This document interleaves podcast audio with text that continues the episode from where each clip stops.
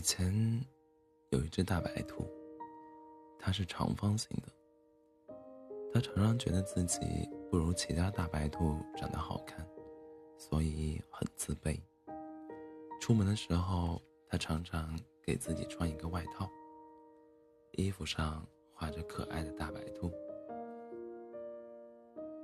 即使这样，它仍然没有朋友，大家都不愿意和它玩。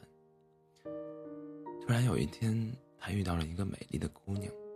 小姑娘对他说：“你好可爱啊。”大白兔说：“那是我的衣服，其实我并没有那么好。”小姑娘不相信，于是大白兔脱掉 脱掉了自己的外套。